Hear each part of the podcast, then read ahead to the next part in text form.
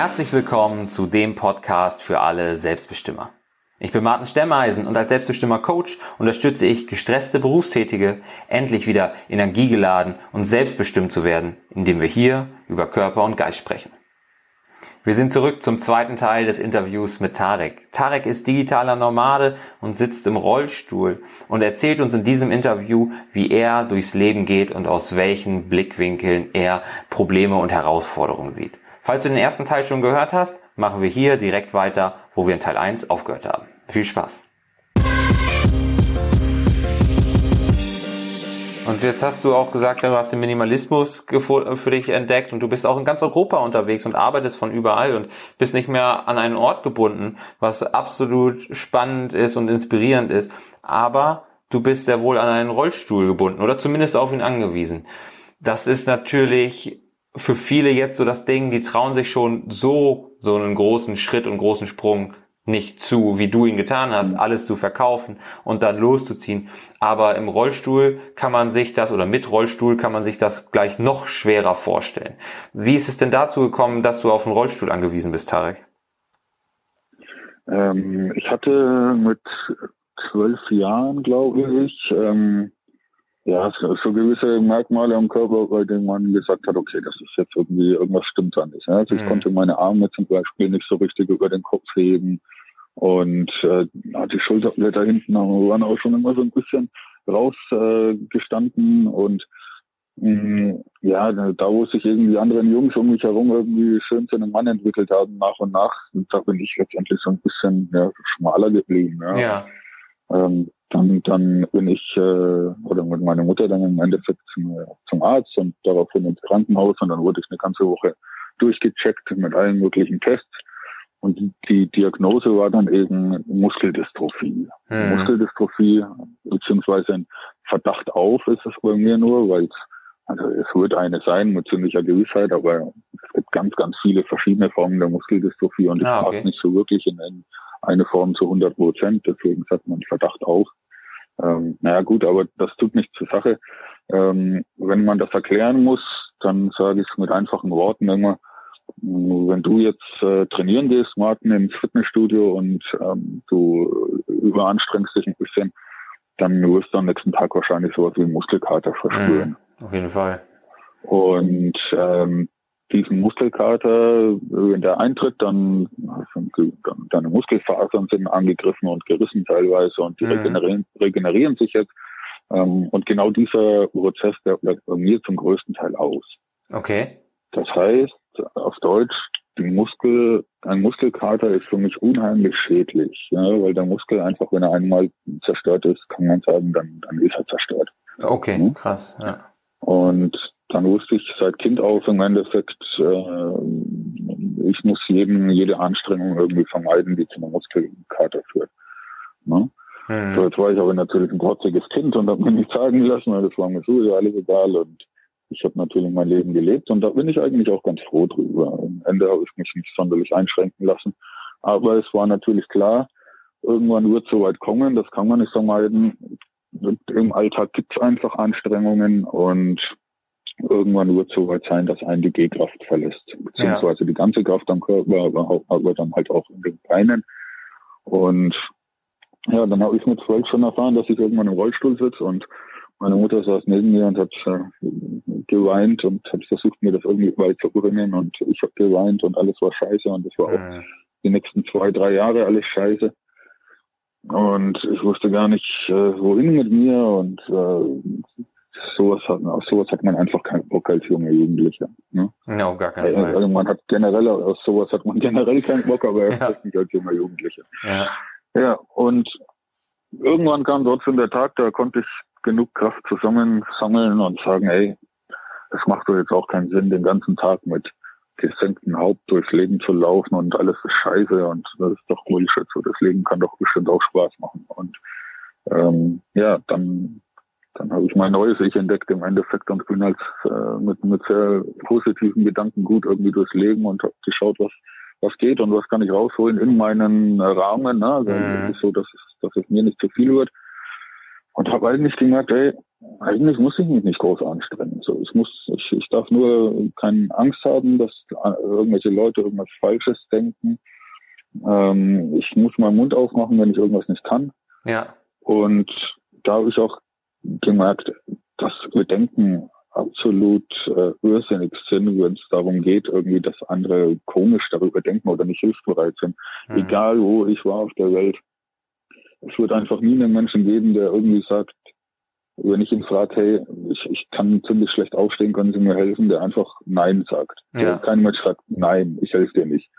So, ne, das das habe ich nie erlebt und ich glaube, sowas gibt's nicht. Die Menschen sind unheimlich hilfsbereit und meistens mehr hilfsbereit, als sie sein müssen.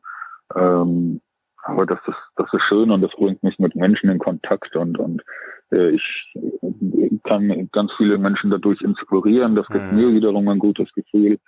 Ähm, ja, also ich bin dem Ganzen nicht böse. Aber so kam das eben, dass ich praktisch vor einem Jahr erst äh, so weit war, dass ich gesagt habe, okay, also ich laufe inzwischen so unsicher und ja. das ist jedes Mal ein Brainfuck, wenn ich, wenn irgendwie ein Kumpel anruft und sagt, hey, äh, Tarek, lass uns irgendwie in einem Restaurant treffen oder, oder komm mal darüber oder mach mal das und das. Ja. Dann spielt sich sofort mit Programm in meinem Kopf ab, dass äh, irgendwie äh, so funktioniert wie oh Gott, wie ist der Weg dorthin? Gibt es Stufen? Gibt es Bordsteine? Gibt es Schotter? Wie viele Sitzgelegenheiten? Mhm. Wo sind die Toiletten? Sind die oben? Sind die unten? Und, und einfach tausend Dinge im Kopf, die einen so sehr verunsichern, dass ich irgendwann äh, irgendwelche falschen Ausreden erfunden habe und gesagt habe, nee, ich habe keine Zeit oder ich habe keine Lust oder irgendwas. Mhm. Dabei hätte ich das lieben gerne gemacht, aber ich wollte einfach nicht in dumme Situationen kommen und ähm, mich hat es auch ganz, ganz oft zerlegt und dann war ich auf der Straße rumgelegen und, und bin nicht mehr hochgekommen so und dann kommen natürlich auch wieder ganz viele Leute und wollen dir helfen und dagegen habe ich auch nichts und das, das finde ich auch gut. Ich brauche es ja auch in dem Moment. Ja. Aber mir war mir war es gar nicht so, mir war es gar nicht, das, das Unangenehme war gar nicht, dass ich hingefallen bin, sondern das Unangenehme war, dass ich meine Menschen im Umkreis so verrührt habe damit so, oh Gott, was ist mit Ihnen? Geht's Ihnen gut? Äh, brauchen Sie einen Krankenwagen? Sollen wir irgendwas tun? Ja. Und ich wusste ganz genau so, nein, ey, ich bin nur gestolpert, mich jetzt aus Maul, ja, und so, mir geht's gut. Ich helfe mir einfach hoch und ich laufe weiter so, ne? Ja. Und, und das war eigentlich immer das Unangenehme. Da kann keiner was dafür. Ja. Ne? Das ist, das ist total lieb gemeint von den Leuten, aber ich wusste irgendwann mir zuliebe und den anderen zuliebe sollte ich jetzt einfach mal äh, schauen, dass ich mich wieder sicherer und äh, schneller fortbewegen kann. Und dann habe ich mir den Rolli besorgt und ja, vor einem Jahr, das war, das war auch nochmal hart, weil auch meine Mutter, die ist eine ganz, ganz sensible, äh, weiß bis heute nicht so ganz, wie sie mit dem Thema umgehen kann. Also sie mhm. kann viel schlechter als ich. Und ähm, der Gedanke, irgendwann vor ihr mit dem Rollstuhl zu sitzen, im Endeffekt wusste ich, da wusste ich ganz genau, da wird sie wieder, jäng, äh, wie sagt man, jämmerlich verwittert weinen? Nee, wie sagt man? Ja, ganz jämmerlich weinen, ne? Egal. Äh, bitterlich? Ja, Meinst weinen. du vielleicht bitterlich weinen? Ja, bitterlich weinen, genau. ähm, und, und das will man ja nicht. Ja? Man, man, man will die eigenen Mama ja nicht weinen sehen. Nee, das, mir dann auch echt, ein, einige, gibt echt wenig, was einem äh, so wehtut, wie die eigenen Eltern weinen zu sehen. Ja, ganz, ganz genau. Und, und das hat mir dann wirklich ein paar schlaflose Nächte bereitet. Und gut, irgendwann habe ich ihr dann beigebracht, dass es halt besser ist und dass das alles äh, seinen Sinn hat und habe versucht, das auf eine lockere Art beizubringen. Und natürlich hat sie geweint und natürlich war sie fix und fertig, aber ich glaube, heute hat sie es geschluckt und ähm, ich wiederum bin einfach ein unheimlich glücklicher Mensch jedes Mal, wenn ich in den Rolli sitzen darf und das ist meistens ein Moment, da schauen mich Leute mit großen Augen an und sagen, hey, was ist denn mit dir los? Warum bist du glücklich, wenn du in deinem Rolli sitzen darfst? Mhm. Und für mich ist es einfach, wenn ich, sobald, also wenn ich, wenn ich zum Rolli laufen muss, dann besteht Gefahr. Wenn ich die Treppe runter muss, dann besteht Gefahr. Ja. Ähm, das, ne? Und sobald ich in dem Rolli sitze, besteht keine Gefahr mehr. Und dann weiß ich, cool, jetzt kann ich mich bewegen, jetzt kann ich mich schnell bewegen, ähm, jetzt kann ich nicht mehr umfallen, alles ist geil. So. Ja. Und wenn man zwischen zwei Übeln wählen muss, dann ist das nicht schön, aber dann nimmt man halt das geringere Übel. So, ne? Also ich will, den, ich will den Rollstuhl nicht, ich will den Rollstuhl nicht äh, gut reden und sagen, wow, es ist geil, im Rollstuhl zu sitzen. Aber wenn du keine andere Wahl hast, dann ist es das Geilste, was dir passieren kann. Ja, das ist dann schon ein Privileg, sicherlich, ähm, überhaupt. Und ähm, das ist ja auch ein elektrischer Rollstuhl, Tarek, ne? Der selbst ähm, Nein, das ist, ist erstmal so ein, so ein cooler Aktivrollstuhl, der ist auch ganz leicht und aus Carbon und ähm, äh, auch scheiß teuer. Zum Glück hat das die Krankenkasse übernommen. Ja. Aber es gibt so einen elektrischen Antrieb, äh, den kann ich nur hinten dran machen, genau. Und, genau, das ähm, hatte ich irgendwo gesehen. Fährt, ja. Hm. Genau, der fährt bis zu 10 km/h schnell und damit überhole ich schon die Fußgänger. Und ja, alles, was Räder macht, hat, macht halt auch Spaß. So Fahrrad macht Spaß, Rollerfahren macht Spaß, warum ja. nicht auch Rolli fahren?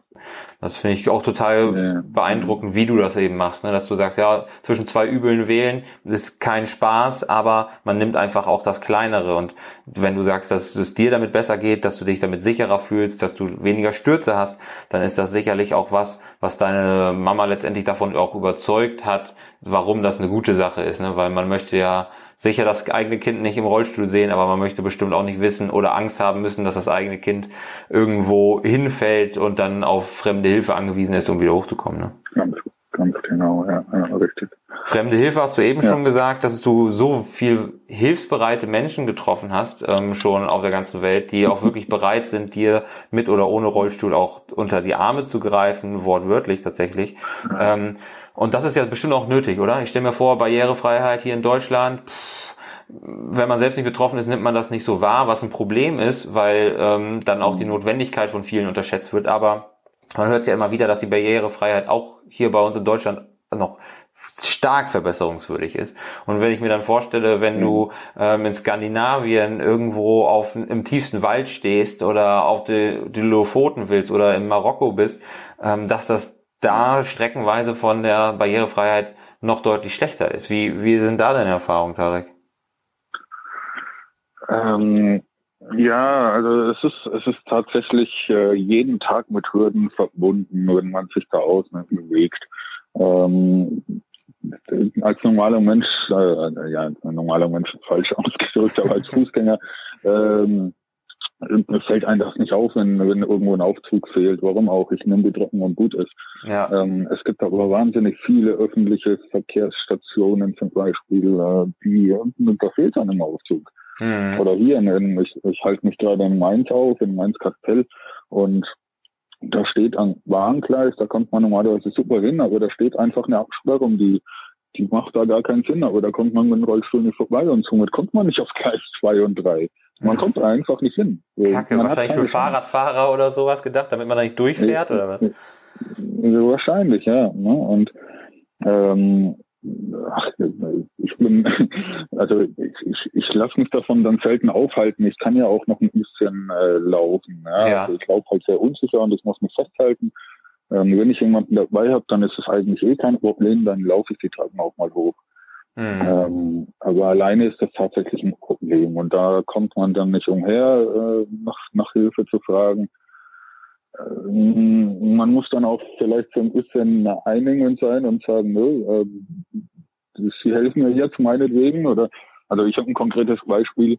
Ähm, ich bin in den Zug äh, eingestiegen und wenn man als Rollstuhlfahrer mit dem an dem Warngleis äh, äh, steht, dann hat einen der, der Schaffner meistens relativ schnell einen Blick und dann ja. ruft er da den, den, die Fahrkartenkontrolle oder sonst was ähm, und gibt den Bescheid, dass da jemand mit dem Rollstuhl in den Zug will. Und mhm. dann kam da auch ein ganz, ganz netter, höflicher äh, Typ an und hat gesagt, ja klar, kommen Sie mit und wir tun die Rampe aufbauen und äh, dann fragt er, ja, wo, wo mussten Sie denn aussteigen? Und meine, meine Station äh, gesagt, da musste ich gerne aussteigen und dann sagt er, oh, ah, da müssen wir jetzt erstmal gucken, ob wir da die Rampe ausfahren können.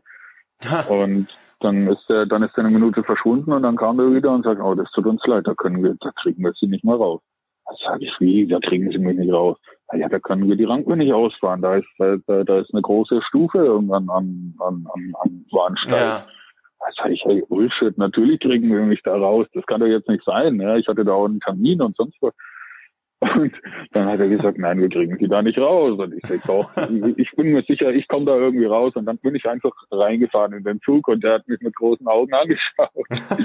und ich, ich wusste aber natürlich auch, dass am Ziel, da wo ich hin wollte, da war meine Freundin auch gestanden und hat mich abgeholt und die weiß äh, mit, die weiß natürlich, wie ich, wie ich mich am besten anpacke, damit ich irgendwie die drei Stufen runterkomme. Ja. Und ähm, der Zugfahrer oder der Zug, wie, wie sagt man, Schaffner, Fahrkartenkontrolle? Ja, keine Ahnung, ich hätte jetzt auch Schaffner, Schaffner ist ja der, der ja. fährt, oder? Nee, das ist der Lokführer, ist der, ne? der fährt und äh, ist der Lokführer, ja, na, egal. Auf jeden Fall äh, hat der die ganze Fahrt neben mir gestanden und hat gesagt, ja, wir kriegen sie da nicht raus, wir kriegen sie da nicht raus. Und, und, ich musste den gut zureden und habe gesagt, doch, wir kriegen mich da schon raus. und, und dann ging die Tür auf und ich schaue mir die, die, die, die Treppe, die Stufe da nach unten an und denk und sag, ach du Scheiße. So, ja, ich habe doch gesagt, wir kriegen sie da nicht raus. Und, und dann kam aber gleich mal die Freundin ums Eck und sagt, ah, hier bist du. Ja, und ich so, ach Gott sei Dank, ja, okay, also komm, helf mal hoch, schnell aufstehen. Und dann ja. ich da irgendwie, bin ich da rausgeklettert.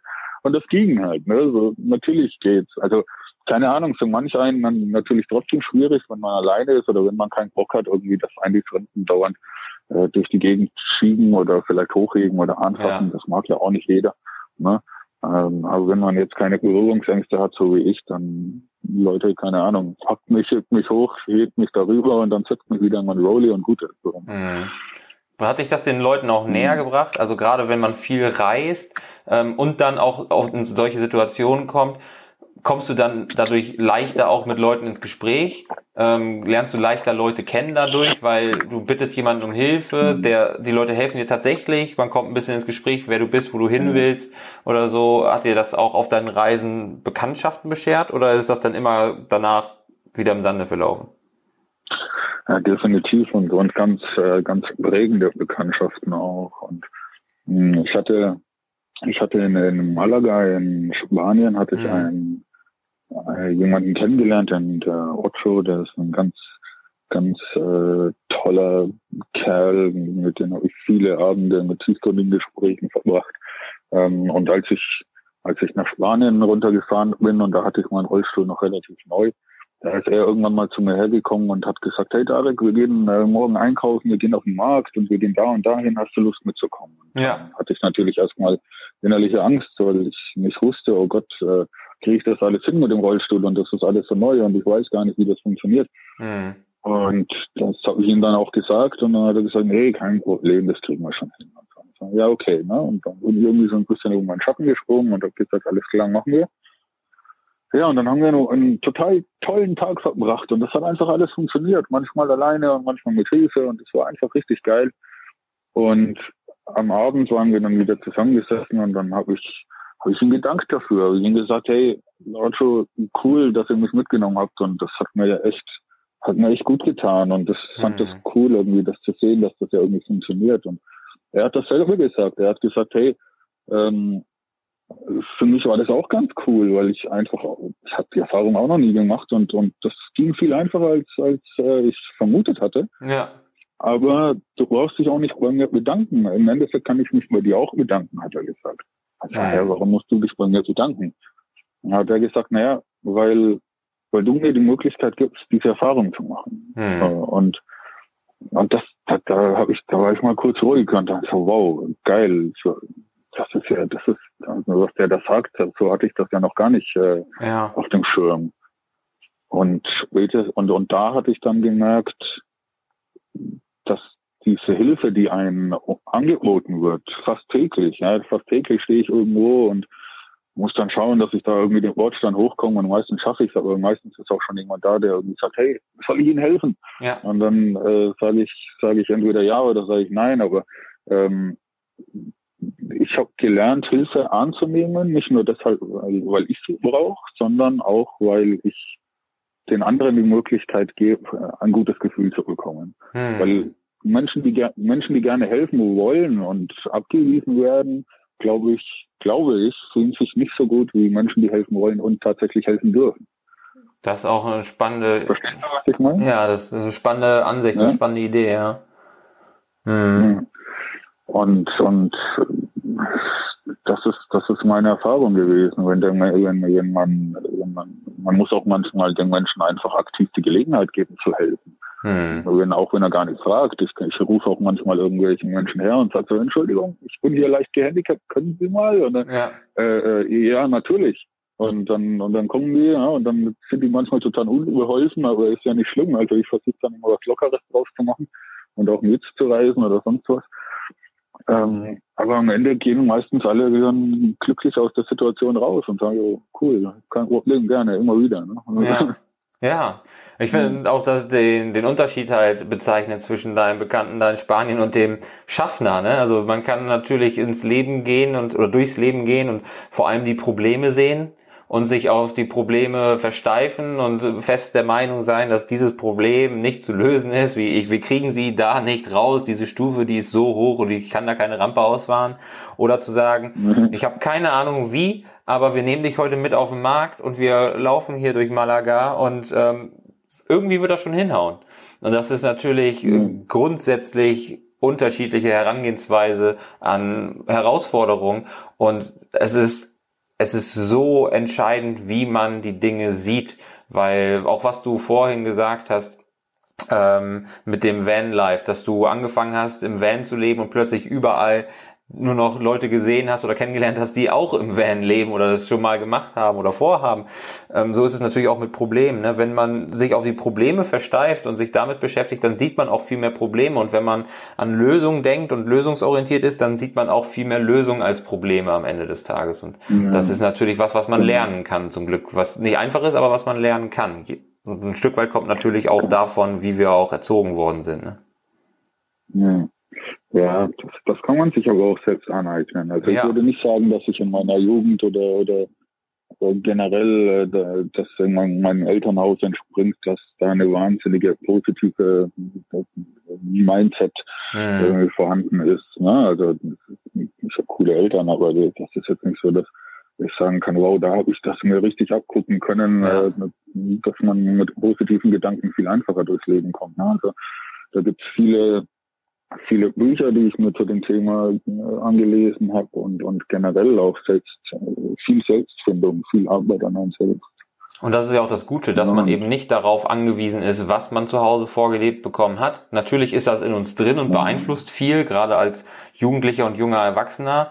Aber sobald man dann auch das in Frage stellt oder daran arbeitet oder, oder so, kann man halt was dran ändern. Und ja, manche haben das Glück, dass sie Eltern haben, die da extrem weit sind und, und da ganz offen sind und dem Kind viel Positives und Gutes mitgeben. Und dann gibt's viele, viele Menschen, die halt in einem durchschnittlichen Elternhaus ähm, äh, groß geworden sind, wo das kein übergeordnetes Thema ist und ein paar Arme, die in einem Elternhaus groß geworden sind, wo das eher das Gegenteil ist, wo es um Probleme geht, wo Menschen klein gehalten werden, wo einem die eigenen Fehler und Unzulänglichkeiten immer wieder vor Augen geführt worden sind.